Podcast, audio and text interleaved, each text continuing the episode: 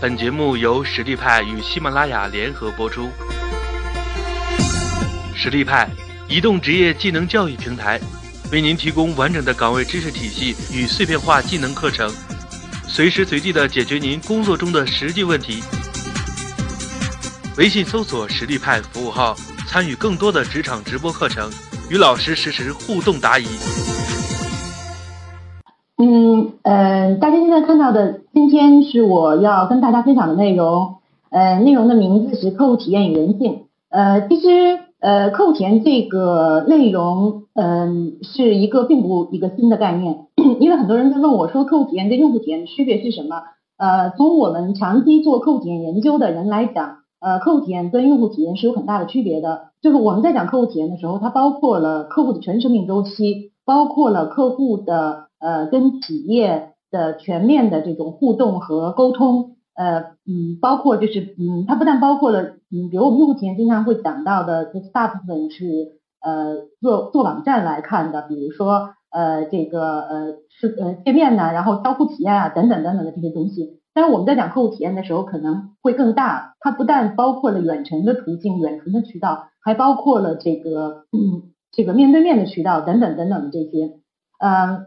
呃，我我大概用了这么一点的时间给大家做一个呃解题吧，就是客户体验，其实客户体验跟人性有着非常密切的这个关系。呃，那么刚才呢，就是芝芝的家嘉文已经介绍过我了哈，他介绍的比较正式。呃，其实呃每个人其实都是立体的。呃，我我通常比较愿意跟别人说我比较不正式的一面哈。嗯，我不正式的一面是什么样子的呢？嗯，是这样的，就是说，嗯，我呢曾经嗯有过一个。呃，青少年足球队，嗯，这个足球队呢是我是发起人之一。呃，我的初衷实际上是给我的孩子，呃，男孩子嘛，找一个呃这个可以锻炼身体的地方，然后就无意中成立了这么一个足球。这个足球队现在已经发展很大了，它的名字如果大家感兴趣叫火龙果，如果有孩子可以参加哈。另外一个呢，就是呃我还成立了一个儿童话剧社，嗯，当当时请了儿艺的老师去给很多很多的孩子们去做这个呃呃小话剧演员。然后我还曾经做过，就是应该是呃中国非常大的这种社区论坛的一个呃板块的版主，什么板块我就不说了哈。然后呢，另外其实我我曾经在呃一家比较大型的 IT 服务公司做了 呃六年多的管理管理工作，呃使得我从这个其实对我对服务是基本上从远程服务到这个呃面对面服务，然后从服务运营、服务战略等等，包括服务营销有一个全面的认识。然后同时，其实我我自己本身，呃，我经常定义说我是一个写字儿的人，因为 我经常爱写一些文章，然后我我有一些书也也出版过，然后呢，我还会画几笔画，然后有的时候会送嗯朋友们一些画啊什么的。但是说实话，就是所有的所有的所有的这些，其实归根结底，我是一个咨询师。我一般跟别人说我是一个呃客户体验方面的咨询师，呃客户服务方面的咨询师。然后呢，嗯。当然也是开玩笑了，但是也也可以是说说大话的说说客户体验方面的任何问题，客户服务方面的任何问题，呃，从小到细节，比如说你面对客户的时候，你应该问什么样的话，啊，你你你你你现在的这个一线员工到底面临的是什么样的问题，呃，大到这个服务的战略，甚至包括我要搭建一个整体的客户体验管理的一个平台，呃，那我的我从公司战略层面来说，我应该怎么看它？那这些问题，呃，我应该是都可以回答的，包括都可以跟大家一起来分享和探讨的。嗯，好了，那咱们言归正传，就回到我们呃这个主体内容当中了哈。呃，其实是这样，就是通常我经常会给大家讲讲一些故事，这这些事情都是我亲身亲身经历的。其实客户体验是一个我觉得非常有意思的一件事情。呃，有人问我说客户体验到底是什么？其实我觉得一句话，一句话就曾经。有一个那个广广播电台的一个朋友，当时我跟他讲说，哎呀，我说能不能跑你们电台去介绍一下客户体验？他说你能不能一句话告诉我客户体验是什么？后来我就在想，我说，哎呀，这个很好说。我说客户体验是什么？客户体验是说客户是怎么看你的，而不是你怎么看你的。客户怎么看你提供给他的产品的，而不是你认为你提供的产品是什么，而是客户认为你你提供的产品是什么。这是最关键的，就是完全视角是不一样的，而不是我们一厢情愿作为企业的人来说，我一厢情愿认为，哎呀，他一定是需要这个，一定不是的，一定是说客户说这就是我需要的。那所以这个是就是其实客户点最重要的是一个视视角，然后在视角背后其实还有很多很多，因为我们今天的话题是人性嘛，你相信我一定会讲到人性这方面。我先讲一个故事，这个故事我自己亲身经历的，非常有意思的一件事情，大概是三年前的一个事情。那个时候我们给那个新疆的一个特别大的公司做一个项目，在乌鲁木齐。然后呢，当时就是有一天那个项目大概进入中期阶段了，然后有一天的那个大概是呃中午十二点多的时候，我在我的办公室里坐着，突然我就接到这个老总的电话。说那个肖老师，你能不能到那个，就明天下午到我们现场来一趟？就明天下午我们要给我们的那个老总做总汇报，就大老总做总总的汇报。但是在这个汇汇报过程中，我们项目的这块内容我们总是组织的不是很好。我希望借你的嘴来说一些话，你能不能过来一趟？那作为客户的需求来说，我一看我的日程，第二天上午下下场没有事情，我说 OK OK，没问题没问题。好，我就挂了电话。我的第一个想法就是我赶快要订票，因为。呃，从北京到乌鲁木齐大概是四个小时，四个多小时的这个这个飞行，好像四个小时四十分，我我我我忘了大概的那个那个里程了。然后呢，嗯，我我当时一看我们的助理啊什么的，就是基本上去都已经去吃饭了，就几乎办公室就我一个人。然后我就跑到，我当时正在干什么呢？我当时正在国航的这个知音会员区里来看我的这个会员，我正考虑这个兑换里程啊，或者什么，正在干这件事情。我觉得作为一个正常的客户，我的思维是什么？我既然在你的网站当中，在你的知音会员区，那我就切换到你的首页，我直接订票吧。OK，我就切换到首页，直接订票。哎，这时候奇迹就发生了哈，就是一个什么样的奇迹呢？就是说我订票的时候，居然发现让我重新输入用户名，重新输入密码。OK，从我的角度来说，因为我长期做咨询，我知道它中间可能存在什么问题，我完全我我可以理解。虽然从客户体验的角度来说是非常不好的一个感觉，但是我完全能理解他为什么让我重新输入一遍用户名，重新输入一个密码，然后我就重新输入了，然后就告告告诉我错误，密码错误或者用户名错误。我当时就惊呆了，说我明明在这个会员区里头我登录了，为什么我跑到这个登录不了了呢？然后这个时候因为职业习惯嘛，就是有有职业病，然后我就看到他右上角有在线客服，我就点了在线客服，就问了一句话。请问为什么我在会员区可以登录，却在购买机票的区域无法登录？然后这个时候就跳出来一句话，说：“尊敬的客户，很高兴您怎么怎么样说一堆，您现在前面还有三十一位人，呃，需要等待，那你就界面就开着；那不等待，那你就把这个界面关掉。”啊，我当时觉得还有三十一个人，我看了看表，十二点半左右。还是那句话，是因为我长期做这方面的工作，我大概知道他们属于一种什么样工作状态。我就在设想，屏幕那边可能连人都没有了，因为中午是这个不是高峰时期嘛，中午不是高峰时期，他排班他可能就会不排人，会单的。好，那好，那没办法，那我不能就此就不定了吧？然后我就跑到海航的网站上去，因为海航好像也到那边也那个什么，我就经常订到海航网站上啊，非常顺利的订下来了。哎，但是又有一个特别惊讶让人惊讶的事情，我一支付。它就报错，一支付页面就报错，然后我这个用就我自己仅有的一点 IT 知识去想，说是不是我浏览器的问题？因为其实我们国内的很多很多很大的企业，你别看它各方面做的很好，但是实际上他没有考虑到说国内常规的浏览器都都是什么，哪几个主流浏览器，它只只只适配 IE 的内核的，所以我当时用的是谷歌的 Chrome，然后我当时就想，哎呀，可能是浏览器，赶快换浏览器，发现你不行，一直付。不报错，一直不报错。哎，我想这是什么问题？换台机器还是这个问题？然后我就拨他的电话，拨他的热线，因为我一般都是他们的那个金银卡客户，然后我就打电话问他，啊，说为什么是这样啊？你能不能帮我电话支付一下呀？因为航空公司都可以提供，就如果电话订票，然后因为我曾经绑定过信用卡，可以电话支付。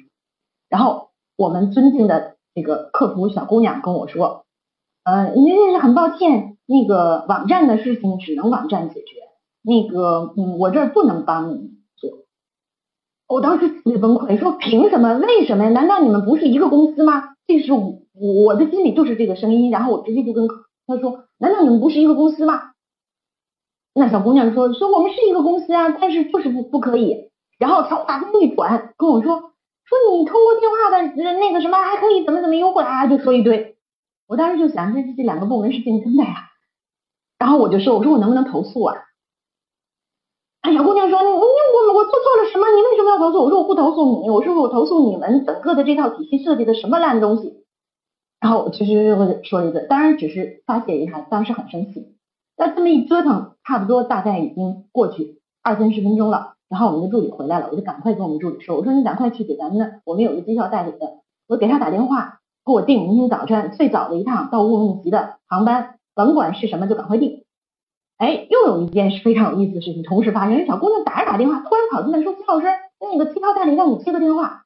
我说什么情况？为什么呀？订张机票还需要我接电话？他说您听吧，拿起来一听，机票代理跟我说，说的那个肖老师，我跟你讲。说现在全是全价票，我说我知道全价票我得走啊。说我跟你讲吧，说啊海航又放了三张头等舱的经济舱的全价票，放的头等舱的票，说你要不要？我说他还用问吗？那肯定要啊。他说翻墙那说一堆，然后过一会儿特别荣幸告诉我说，哎太好了，那个抢到了，得得得之类的。好，我这事儿搞定了，然后这个踏实了。我就回来了，回来干嘛？我还要去看国航的那个开的那个窗口怎么样了？然后哎，一看有意思了，前面还有一个人，这个时候已经过去了将近四十分钟了。然后我等啊，我我三十多分钟都等了，我四十分钟还不怕吗？我等等，终于等到了，我不是机器人，是真人在跟我说话。因为我还是那句话，就是我们一般在产产品做做这个工作，然后对他的整个的那个。人机和人人人交互，尤其是那个智能机器人那一块，它的对话方式是了解的，就你一看就能知道他是人在跟你对话还是机器人，然后是真人，我我读，然后他就问啊，我有什么问题？我就把那个问题又拷贝了一下，粘贴上给他发，就是为什么我在知音会员区可以登录，却在你们的订票网网站的那个页面是无法登录的？果不其然，出现一句话，这句话是提前编好的话术，粘贴拷贝过来的，是什么？是尊敬的客户，很抱歉，呃，给您造成不便。由于我们的系统正在升级，噔噔噔一个，我当时就哭笑不得，我就问了一句话，说你们的系统升级了多长时间？其实这个时候我已经知道它背后的原因了，但是我真的很生气，很挫败。然后，然后这个他又给我回答回答了一遍，说呃，很抱歉，那个由于我们系统正在升级，给您造成了不便，都啊说一顿。而且更可气的是。他这个说完了之后，他又加了一句话，说你用呃我们的这个网站去购买机票，会便宜多少多少多少多少多少，好像是送你五块钱还是多少钱？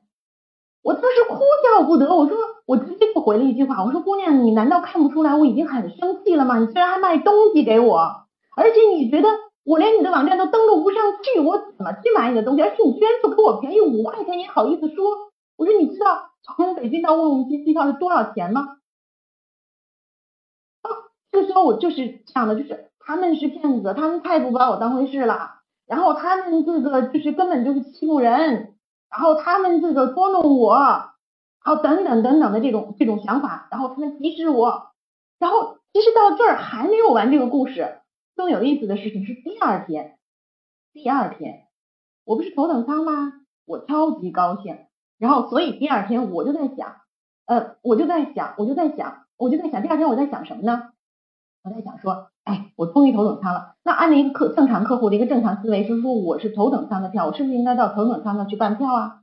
哎，当我轻气又气昂昂的走到那个头头等舱贵宾那儿办票的时候，我们漂亮的小姑娘告诉我说，对不起，你这种情况只能那边去办，拿手随便一指，给我指到经济。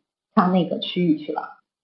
当时的形容，我我我可以跟大家说说，我是心揪揪、气昂昂的去的，我是擦着尾巴灰溜溜的走的。因为我我我当时第一个反应是说，都有没有熟人看到我，好丢人呐。第二个反应回头看看，哦，人家好像真正坐头等舱的人还有很好几个帅哥啊，这个这简直太丢人了。然后紧接着我纠结几件事情，第一件事情是说我办完票了，我过安检。我到底该走哪个通道？我是走这个头等舱的通道，还是普通通道？我一想，算了，我也别揪那个人了，我还踏踏实实在经济舱这儿等着过安检嘛。过完安检，我再进入一个纠结，是我到头等舱休息室去休息。但是我当时已经是海航银卡客户了，还是在银卡，就是公务舱的休息，还是怎么着？啊，在我这纠结还没纠结完的时候就登机了，我就是上天这个。真的是很保佑我，然后我就没有再纠结下去，走到这个这个这个登机口，踏踏实实登机了。然后这个时候，其实从我的角度来说，我我又是一系列的疑问：说我上了飞机会是怎么样的？我上了飞机会是怎么样？难道待遇是不一样的吗？正好上了飞机，所有的待遇都一样。然后实际上这件事情后来发生的就是前一段时间，我忘了是罗永浩还是罗振宇，他们有一个人在网上使劲的哭嚎，就是因为这件事情，嚎了好久。好，其实嗯，航空公司是有这个规定的，它的头等舱是不头等舱的，就是呃，如果放的是经济舱的票的话，它是不享受地面是不享受头等舱待遇的，它是有管理方面的原因，背后的原因，因为今天我不讲这个背后的管理原因了，我不跟大家多讲这个。但是当时你知道吗？是多么多么多么的让人感到挫败，多么多么多么的让人觉得丢人啊！是本来我是头等舱，我是非常非常觉得感感觉内心很那个什么的，但是一下子一泼一泼冷水泼下来，然后我心里就发誓，我说我再也不坐海航头等舱了头等舱了。我即使将来我我天天能坐，我天天买我也不坐了。我我也给海航讲课的时候也讲过这件事儿，然后他们就使劲的跟我说说，教师你别去。我说没有没有，这个对客户的伤害是太大了。这种伤害有的时候真的是为什么客户会离开你？你在你看起来可能是很简单的一件事情，但是在客户客户客户看起来是超级不爽的一件事情。那好，为什么客户会如此挫败呢？是有深层次的根源的。我们接下来往下看，下来往下看。哎。不好意思，因为我我这个屏幕这块稍微有有点问题啊，怎么不显示了呢？嗯，对，好，我们接接接下来往下看啊，嗯，是这样，就是这个模型，其实我觉得大家都不陌生，这是那个马斯洛的那个五需求理论，然后后来有人说，后来他在晚期的时候有加了一个需求，我们不谈那个，我们只在谈这些事情，是说什么？是说其实人作为一个社会性的动物，人是有很多需求的。那最最基本的需求，我觉得大家都都清楚，就是吃喝拉撒睡，生生生理需求，吃喝拉撒睡。然后第二个需求其实是，当我解决了吃喝拉撒睡之后，我才会有安全的需求啊，然后我才会有社交的需求，我才会有尊重的需求，然后我会有自我实现的需求。那我们其实重点来看中间那三个，就是说，当一个客户跟一个企业进行交互的时候，实际上是中间的这三个需求是主要的需求，中间那三个。安全、社交和这个尊重的需求。那其实我们来看说安全需求，安全需求就是很很简单，就是呃这个安全是可以放大的。我我我昨天还还在微博上说说过一一句话，就是说实际上每个企业呃每个行业它的客户体验都有一个基准值，就基本的一个标准。那个标准是什么？就是说客户要进入这个行业的时候，就是当他跟你交互的时候，呃让他觉得呃刚刚好、刚刚安心的一个东西。嗯，比如说安全。航空公司其实安全是一个默认的一个标准，然后包括银行，我们跟银行做做做交易的时候，那网尤其是网银网上交易，那在这种情况下，我们认为安全是一个默认的一个标准。如果你连这个标准都没有的话，对不起，其他的事情都无无得谈，没有什么可谈的啊。然后其实更多的重要的是这个社交需求和尊重的需求。社交需求就是我们其实人和人之间是有沟通的嘛。就是有来有往，有来有往的这个社交，社交中间还有很多很多很重要的一些规则，我就不多讲了哈。另外就是一个尊重的需求，实际上在客户跟企业进行交互的过程当中，尊重的需求要求的是非常高的。就是举个例子哈，我们经常很多人不能理解，说，哎，说，因为我们接触了很多行业，经常会用一些专业术语跟客户进行沟通，他们经常会觉得说，哎，我专业术语怎么了？那个显得我们很专业呀。但是实际专业术语背后有一个非常深层次的对于客户的一个伤害，这个伤害是什么？是我很蠢，我听不懂你在说什么啊。这个时候其实是显示出一种对客户的不尊重，在客户的心里会产生一种非常非常负面的感觉啊。那这个是我们从这个尊重的需求来来谈，包括我们在说笑，说为什么要露出呃这个。磕牙齿的这种笑，因为笑本身实际上是一种尊重。还有在在讲到面对面沟通的时候，我们很多营业员要求的是什么？要求是要跟客户有目光交流。目光交流意味着什么？意味着是信任啊，意味着是一种关注。那那这些其实都是一种什么尊重的需求？这都是一些基层的最最基本的一些需求。那这些需求其实也是对于人来说是非常重要的东西。那好，那接着我们看右半部分，右半部分实际上是在讲人性。像我们今天谈到的，说客户体验跟人性是息息相关的。那在人性当中，其实我这里头列举的大部分都是这个负面的和中性的啊，就是特别好的，比如说只是这种呃，就是好奇，可能我们认为是正向的，剩下的看的都是负向的或者是中中性的。但是恰恰是商业本身这么久以来，他做的很多事情，包括我们的服务硬核的很多事情，都是从负面的迎合了负面的人性，就是你看起来好像不是很好听的人性，然后这个或者是一些中性的人性。举个例子，爱占小便宜。呃，我我我经常开玩笑，其实说爱占小便宜是人人共有的一个人性，这是非常非常正常的。就是商场里的打折之所以能够实现，商场里头我买一个东西送你一个小东西之所以能够实现，全部跟人性有密切相关的。我我我举个例子，我有一个特别好的朋友，他是个男士，然后有一天他他也是讲一个讲师，他那天。那个在在微博上说了一句话，说我特别我早我到早市上去买菜，我特别爱去一个大姐那儿买，为什么？因为那个大姐每每次就根据季节的不同，你买一个主菜之后呢，他会送你一小撮东西。他比如说现在这个季节，他会送你一小撮香菜。他说我就特别爱从那儿买。我说你这不就占小便宜的心理吗？那这个心理人人都有，在商业当中营销销售方面这一块是非常非常常见的。那另外我们再看懒惰。懒惰其实更好说了，其实很很很多时候就是就是这样，这是我自己经常开玩笑的一个说法了。我我经常看见很多人也是这么说，说这个世界的进步是懒人促成的，因为懒人太懒了，他其实就是不想动，所以他就想想想的是说我我我能不能动动嘴，这事儿就结束就可以实现了，我能不能动动只动动手不动腿啊，我能不能躺在这儿这这个这就可以实现了。所以现在电商我们在家动动手指头就把东西都买了，原来。呃，还非得跑到电脑前面拿屏幕里拿个鼠标在那动动来动去。现在我躺在被窝里头拿着这个手机，我这事儿就解决了。我多懒呢，但是而且东西也给我送到那里头，送到家了，就我多舒服。这些都是懒惰。那这个里头就回到我们在做客户体验的时候，其实我们在讲服务流程的时候，我在讲很多东西的流程的时候，为什么要讲流程要短，流程要简单？这个懒惰不但包括肢体上的懒惰，还包括行思思维上的懒惰。举个例子，就是学习成本。学习成本意味着什么？人的思维上的懒惰，就是一旦养成一种习惯，他就不想再去改变了，这是思想上的一种懒惰。那这些其实你就会发现，说我们很多很多的东西是在迎合这件事情。那另外其他的我就呃不不说的太多了，因为时间是有限的。比如说从众心理，那朋友圈里的分享，大家都买，你所有的朋友都去都说什么什么好，那等等的这一些，然后贪婪。啊，人是有自尊心的，这是正正面的。我刚才已经谈到了，包括好奇心。那好奇心就是我为什么我我的游戏一关一关的要打下去呢？我总想知道下一关是什么。这当然有好胜的心在里面了，好奇心也有啊。然后我我要剥开这这层这个就是礼品包，为什么要一层一层的剥开呢？那里头是什么呢？呃，人的好奇心。然后还有一些什么自由啊、冲动啊、冲动，冲动是这个购物当中最重要的一个环节。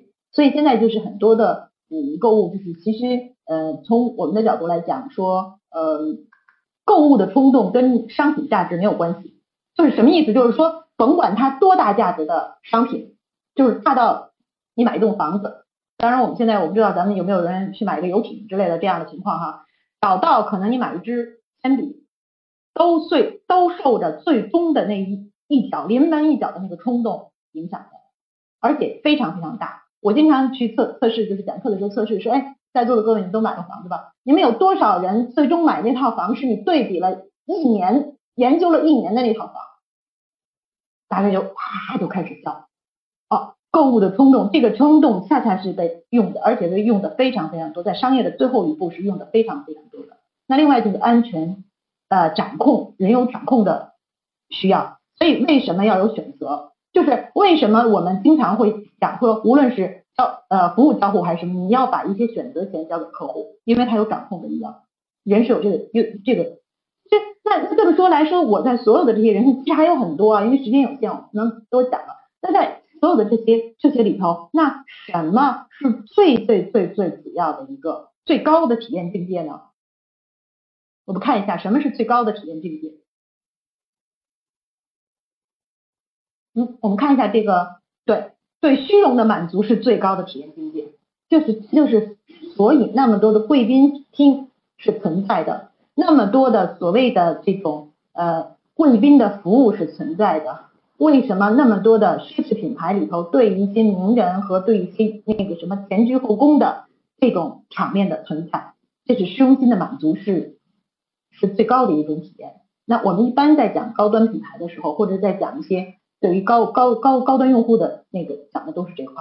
那其实呃，我们看最近的呃这两年的案例哈，其实有其他也有很多，但是我觉得它更有代表性。我这一一拿出来，你就应该知道我是在讲红包，微信的红包。微信的红包是把人的人性挖的非常非常那什么。我不知道它是设计的时候就了解这些，还是说无意中完全契合了人性。比如二零一四年的时候，二零一四年的时候，其实呃我我不讲后后面那些数据啊，或者是那些什么，因为时间是有限的啊。那他们其实最重要的一点是什么？最重要的是说，他合了人性的什么？就是一个是好奇比较，就是我我要比呀，你你你为你你你你你为什么弄了那个两块钱，我为什么才才是一块钱？你为什么五十，我为什么这种比较心？比较然后售，大家就是往往外售，你你是多少，我是多少？还有一个好奇，我永远不知道下一个红包是什么，因为我们看的是说这种嗯，你不知道内容包了多少的红包，其实是非常多的。等等等等等等的，包括今年的这个摇一摇，大家一起摇，有多少场景是说它里头男女老少这个一起摇，也是一种比较，一种好玩，一种互相的这种一种游戏的心理。那它这里头其实契合了人性的很多很多方面的东西，所以他在这个不知不觉中，在玩的过程当中，其实达默默的达成了他的目目的。他的目的是什么？让你绑定银行账号，实现他后一步的商业价值、商业目的、商业战略。那这个东西其实给我们的启示是什么？是说从现在开始，我们所有的服务和营销真的不能再板着脸做了。你要去考虑说是一种真正的考虑客户的体验，在这个体验当中让客户融入到你的产品当中，让他玩起来啊，这也是非常关键的、很很重要的一个体验。所以在现在的这个社会，就是有了体验你就赢了，有了体验其实你就赢了。好，那我们再往下看。最终人性你就赢了，我觉得这是非常关键的。那最后呢，送大家三句话。第一呢，第一句话就是所有的事情也许都会变化，但是人性不会变。呃，其实你就看吧，就是甭管你现在谈商业模式也好，什么这个好那好，所以所以我我一般在讲说，其实我不看这些，我只要看说你你也不要担心说这个变了那个变了，所有的这些变化都是更契合人性。但是你别忘了，人性是不变的。自从有了人类社会，有了这个商品交易这种整个的这个以来，人性是没有变过的。就那些根本的东西都没有变过啊，这是非常关键的。那第二句话是什么？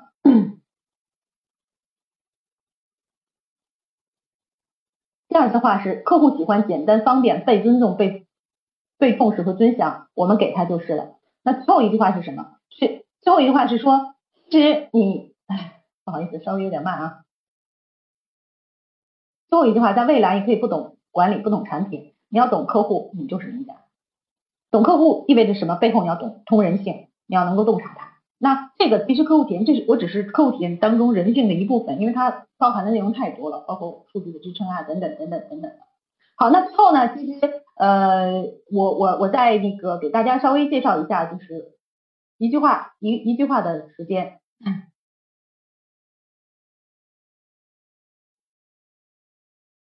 好，我们再看到下一页，对。呃，我们有一个那个客户体验管理的一个服务平台，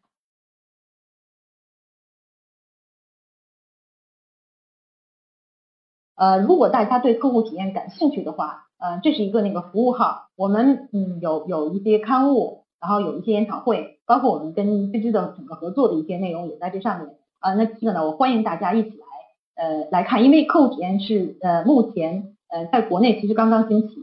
然后呢，我们是呃呃希望能够有一批跟我们一样的很热衷于呃客户体验，然后研究客户体验、研究客户的一群人，嗯，把我们国内的所有的产业的这个客户体验整体的做起来啊，我们是可以做一个，呃呃，甚至我们在现在在考虑搞一个客户体验的黄埔军校啊，等等等等的这样的事情。好，我今天就讲到这里，谢谢大家。好，大家可以非常感谢邢岩老师今天给大家讲解。那么详细的客户体验，那么之前这边收集了几个问题，也是想请老师回答一下。那么啊，微信的同学以及在咱们 QQ 平台的同学也可以随时在我们右侧讨论框啊打出您的一个问题，或者是直接给老师送个花。那么第一个问题是这样的，星岩老师，呃，我们的同事同学有问到说。如何管理您的客户体验？呃，他觉得说，呃，他的工作下面有三种类型，他来管理他自己的客户体验。第一个是他定位了他的客户，然后定位了他能够提供的一些功能，然后基于这两个定位，然后把事情做的百分之八十好就可以了。他是这样认为的，不知道秦岩老师你怎么看？呃，我觉得是这样，就是你做的非常好，就是定位客户这件事情是非常好的。然后定位你的，嗯，第二个是不是说定位你的产品跟客户匹配是吗？呃，但是你的产品是不是跟客户匹配，不是你你你认为的，是应该是从客户的角度去感知的。就是说，我们其实呃呃很多现在我我也接触过一些，不管是互联网公司还是一些传统行企业，就是大家好多的那个思路还是从自己的角度的思路，是说我认为这个是你需要的。或者说，经验说我们公司这么几个人坐在一起，大家哎觉得有这个需要，然后我们就做了这么一件事情。嗯，但是你们是具有代表性的吗？这个是非常非常关键的。然后你你你你的那个产品跟你定位的那那那群客户之间的关系到底是什么？呃，其实中间的关联应该建立起来。如果建立不起这个关联来说，其实可能你认为的适合那个客户的，并不符合那个，并不适合那个客户。啊，实际上是是是这样的。所以视角其实。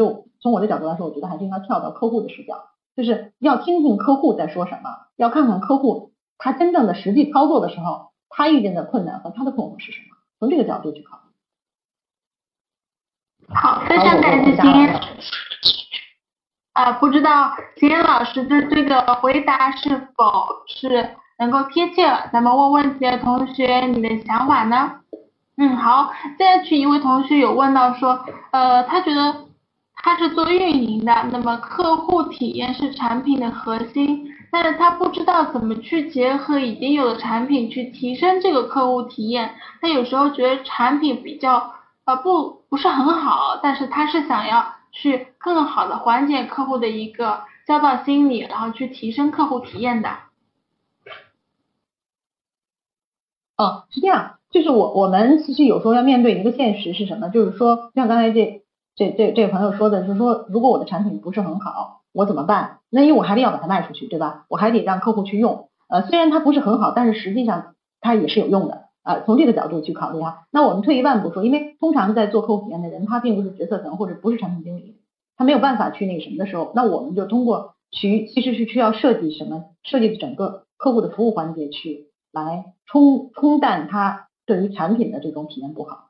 因为我那个客户体验其实是分分分的啊，是有是有分的，就是刚才其实提的很很很好，就是产品体验是一种，然后服务体验过程，其实我们现在已经不叫服务，叫交互体验，因为嗯是一个大服务概念，就是交互，就是从客户想了解我们，上网上去搜我们，或者道听途说听说到我们，然后到去搜我们的相关搜集我们相关信息等等的，甚至打电话去咨询等等的所有的这些，就是这全是交互的过程。那这个体验跟产品体验实际上是两个概念，两码事，它俩的差异其实还是蛮大的。呃，有的时候我们是可以割开来看的，但是其实好的产品基础还是挺重要的。好，我我我我大概回答完了，我不知道我我说清楚了没有？好，非常感谢金燕老师。那么同样还有一个学员问了，就是。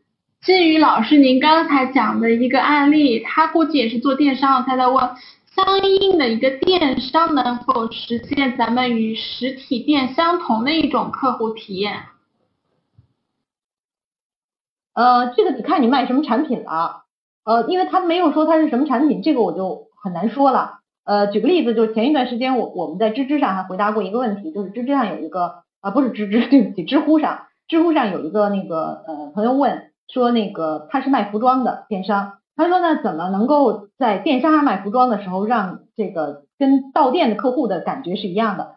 是从这个角度来说，呃，我我这么说吧，呃，我就拿服装举例，因为我我实在是不知道他的产品哈，如果那个什么一会儿你可以补充，呃，我这么举例，我当时就说了一句话啊，我说实际上，如果你要是在电商的那个层面实现跟线下一样的体验，你的交易额一定会下降。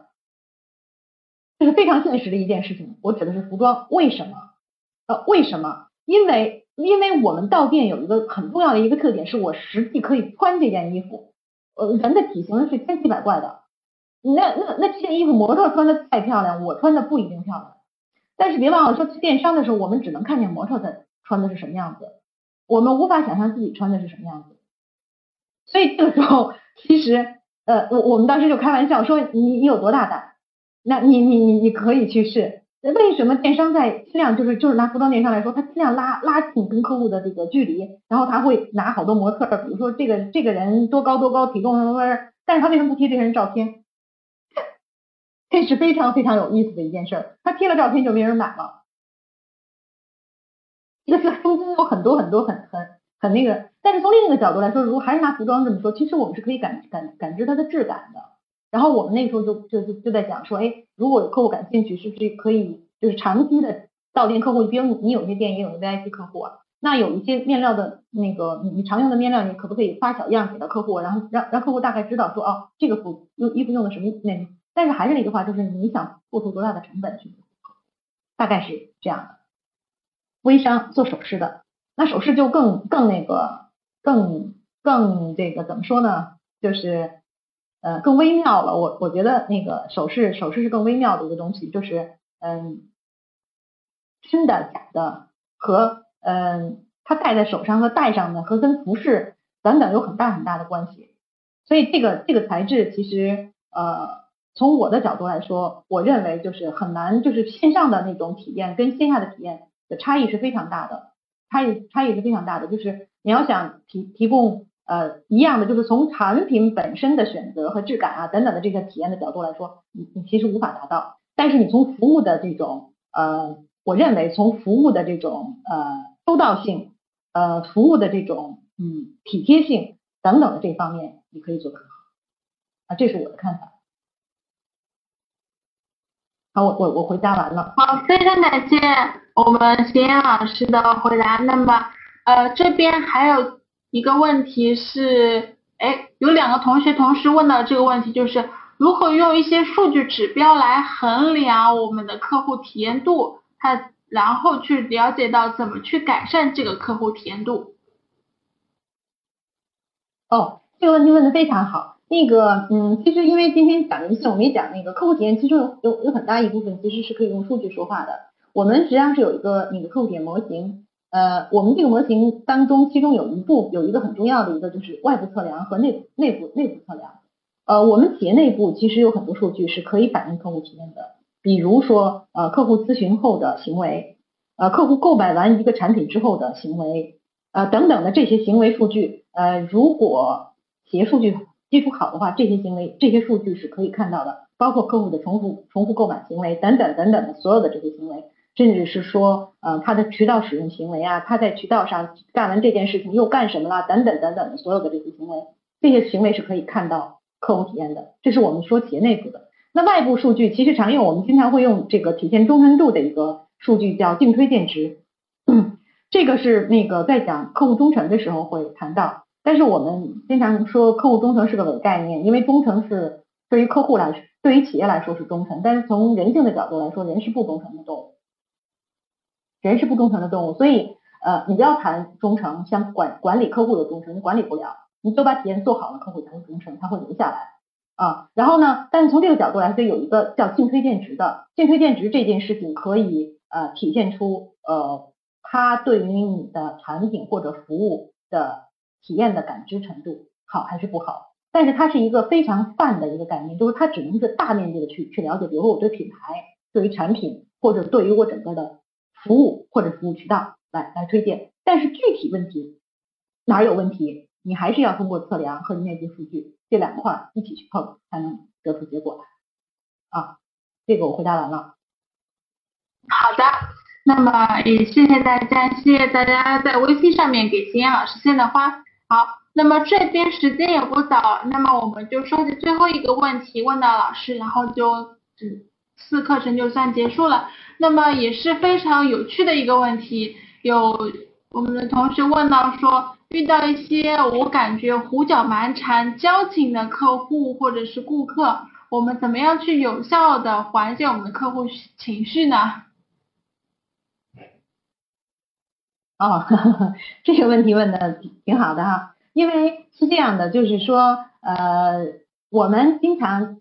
就是呃遇见的一些呃服务人员，我我通常在讲是说跟客户打交道的人年龄越大越好，什么意思呢？就是说呃尤其是客服就是服务人员啊年龄越大越好，为什么？因为呃你刚才我在讲人性的时候，你们会发现说呃一个十几岁的孩子和二十几岁的非常年轻的年轻人，其实他们对这一块的洞察还稍微欠缺点经验，不是说洞察不了，是欠缺一些经验。因为呃与人打交道这件事情，其实经验占了很大很很大的一部分。